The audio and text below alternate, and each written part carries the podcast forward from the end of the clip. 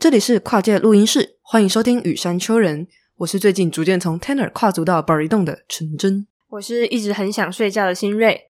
那今天因为赵红确诊的关系，所以我们请了一位朋友来替他发声。我们欢迎小优。我是确诊赵红的替身使者小优。小优呢，他其实算是我们的场外 support，帮助我们克服一些呃技术上的困难，还帮了我们的封面题字，他也参与了我们的音效创作。好，那今天的试播集主要会跟大家聊一聊关于我们的成组和录音室 set up 的一些小事情。那首先先跟大家介绍一下我们这个团队，呃，我们是来自二零二二年秋季 X 计划的小组跨界录音室，由三位成员组成，分别是陈真、新瑞跟赵红。那我们主要是以 podcast 的形式记录这一期的 X 计划。再来跟大家说一下“羽山丘人”这个节目名称好了。我想邀请大家在“羽山丘人”这四个字里面放顿号，把它断句，一个、两个、三个都可以，甚至你也可以调换字的顺序。它可以是“羽山丘人”，可以是“羽山丘人”，甚至它也可以是“山雨人丘”之类的。对，所以就像我们之前曾经说过的，这一期 Podcast 主要的目标就是想要收集创意实验室里面的声音。我们觉得在这个环境底下，说来说去就逃不过这几个元素：下雨。山坡、秋天，还有这里的人，所以我们最后取了这个名字。那跟我年纪相仿的各位就会知道我们在谐音谁，这个大家看破不说破，好吧？那其实说到收集这里的声音，它是我想要开始这个计划的一个最重要的原因。就诚如之前我在提案的时候曾经说过，在上大学之后，我才对于我自己身上的各种特质，慢慢的变得越来越接受，尤其是我自己的声音，这个真的是一直到我十八岁之后才慢慢开始接纳它。那尤其是。我觉得创意实验室是一个让我在大学期间特别有安全感以及幸福感的一个地方，所以我很乐意想要在这边做一些尝试，也想要为实验室做一些什么事情。其次是我自己其实有一个蛮多年的访谈的经验，虽然对象不太一样，但前前后后应该是已经有五年了。所以前一阵子我刚刚从我原本待的单位卸任，只是卸任之后我就开始感觉到这个能量不断的在我体内酝酿。横冲直撞，挥之不去。我还是好想要，好想要跟别人建立这种深度谈话的连接。所以这次我想要给自己创造一个新的平台。我不去加入别人，我自己做一个。那也从以往我比较熟悉的文字形式跨足到声音的领域，这样子。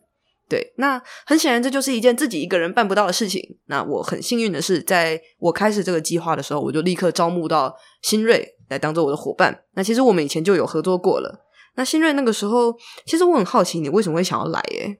哦，其实就怎么说呢？这个陈真一开始提出来这个 podcast 的形式，我觉得这个形式对我来说，我就觉得蛮有趣的。然后另外一方面，他说想要收集在这里的大家，还有在这里的所有的声音，这个收集这个东西，可能跟我本身调性就比较合吧。哦，我记得你上个学期在跨界实验室的时候，你就做那个收集大家的眼睛，然后画下来的部分。哦，这样听起来超猎奇的，超超猎奇，但但确实是这样，没错。嗯，收集大家的眼睛，对我上学期做的是收集我身边的人的眼睛，所以收集完了眼睛之后，我这学期我们来做的应该是收集大家的嘴巴以及。传递出去之后，收集大家的耳朵，对对，但是收集鼻子好像不是我们的事情，那个好像属于肯源，那就是等到肯源那一集喽。耶，好，那接下来是赵红的部分。赵红他其实也准备了一个非常详尽的理由，我们请小优他代为发声一下。其实这个问题可以分成两个：一是我为何必须要加入其他组；二是为何我选择加入了这一个组。第一个原因很简单，因为我自己的计划没有付出来，可能算是后天失调夭折了。第二个原因则是我被这个计划吸引，虽然其他计划看起来也很有趣，但我还是觉得这个计划最对我的胃口。简单来说，这个计划虽然看起来像是以旁观的角度在看其他同学们逐梦，但实际上制作 podcast 仍是为了自己而做，或者是说是属于自己的创作。至少目前思考过的软体、硬体、节目构成、内容选择等等，都是我们经过讨论之后得出来的结论。这集只是试播集，只有我们三个录音。不过我相信未来加入其他组的访谈也是一样。这些声音仍是带有自己的小小私心，甚至是属于自己大过属于他人的梦。话说回来，这个计划对我而言也是一种观察自己的方式，尝试自己未曾做过的事，在不同领域让故事流泻而出。在创作的同时，我相信这就是更认识自己，或者是更知道自己想要什么的过程。同时，我也觉得以 podcast 的模式与其他同学互动很有趣。邀请他们来上节目，好像是在给他们压力，一种成果报告的压力。但其实没有，还是要跟大家说，我们是很和善的一群人。现在好想让赵红 call in 哦，可是他现在应该生病中很难受。那刚刚在赵红准备的这一段说明里面，其实有提到他原本的计划。那这个也是下半部分我们要谈到的内容，是关于我们这个小组对其他专题的一些想法，以及我们录音 set up 的过程中遇到各种各样怪怪的事情。那我们休息一下，马上回来。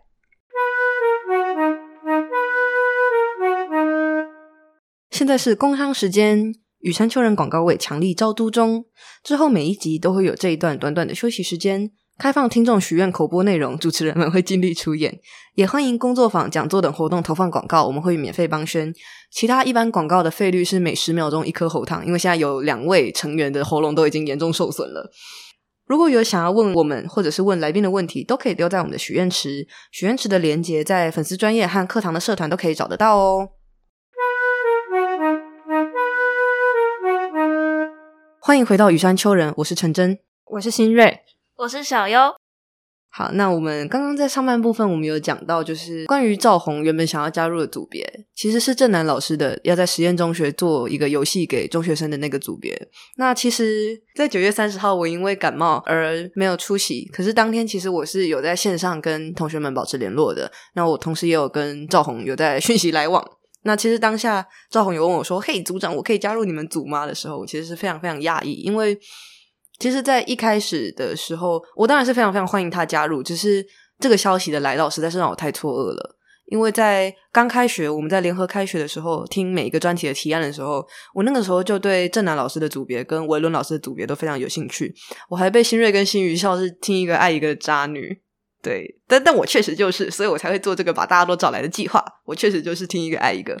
那只是说我当时的想法是，要么我就加入正南老师的小组，因为我上个学期其实也有做一款小游戏嘛。那我觉得这东西里面是隐隐约约有一些共鸣，我也很希望可以去回归到那个青少年的环境里面，去重新思考一下他们认识自我的这个过程。对。那所以，我当时想法就是，要么我就加入正南老师的小组，要么我就把正南老师小组人找来聊天。结果没有想到，这两个心愿最后都没有实现。我当时其实是蛮惋惜的。可是赵红那个时候说了一句还蛮鼓励人的话，他说：“因为这也是创意实验室，所以没关系，总是会发生各种各样的事情。”那当然，其实我也就比较释怀了。哦，我的话呢，是对维伦老师的照顾哲学那一组比较有兴趣。除了一开始老师在介绍讲解他的理念，让我还蛮有兴趣之外，我最近也听说了他们在小组在进行的活动，我也觉得嗯非常值得进去一起探讨这个部分。那但是呢，在这边我们就先不帮他们爆雷了。那你会想要去他们小组见习吗？会吧，我们可以派你去吗？新锐特派员，也也也许。好，那关于我们组去客串其他组别去见习的部分，我们会再跟各组的负责人联络。就大家期待我们的好消息，应该很快就会收到我们的来信。那关于赵红喜欢的小组，他也准备了一段内容，我们再次请小优来替他发声一下。在图在看课程大纲的时候，我最想要参加的企划是台东的海，台北的山。山香气，其实我没有太多的认识，但说到早起种田，却让我很熟悉。我阿婆也是种田的，就算她现在八十岁，还是坚持每天早上五点就到田里除草灌溉。如果说山是从田里往东边看的雪山，香气是腌制酸菜的味道，那我可能有粗略的认识。虽然一开始想要参加，在听完说明之后更想要参加，但在教学大纲上面看到他写着需要好几个周末的时间，就已经让我敲起了退堂鼓。不只是课业社团，更是因为我想要多回家陪陪家人，吃他们做的菜，喝他们泡的茶。抽出时间陪伴他们，就像小时候他们陪伴我一样。所以我很期待在创意实验室的合室内与这个计划的人们交流，听听他们从海岸火山间带回的声响。我想是深邃又长远的空谷回音吧。哦，其实关于这点，我也觉得很可惜的是，好像我们组的三个人都很难配合山线和海线的行程。所以我们可能不一定有机会去见习，这点我觉得蛮可惜的。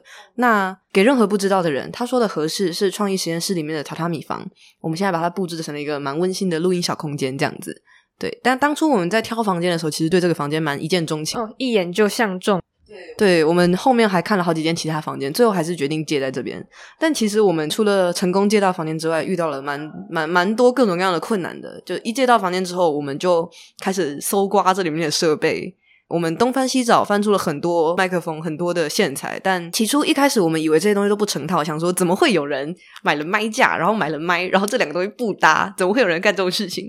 结果没有想到，后来在我们努力的搜罗、搜集之下，它最后全部都成套。我们只要带一台电脑来就可以开工，这点让我们的制作成本直接自由落体式下降。对，这这真的是蛮蛮蛮令人振奋的一个消息，至少让我们。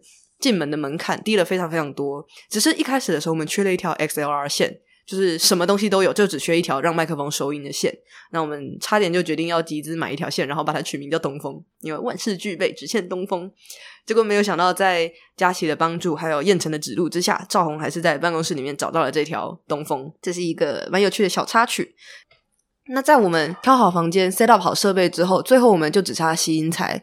根据我们的测试，只要在榻榻米房门口有人走过去，有人说话，声音就会收到。像大家现在应该也可以听到背景里面稍微有一点点底噪，跟可能有一点点人声。因为在我们录音的这一天，十月十四号，Playful 组他们在外面有进行他们的计划，但我们最后决定不要把这些声音完全消掉，因为我们要收集实验室里的声音嘛。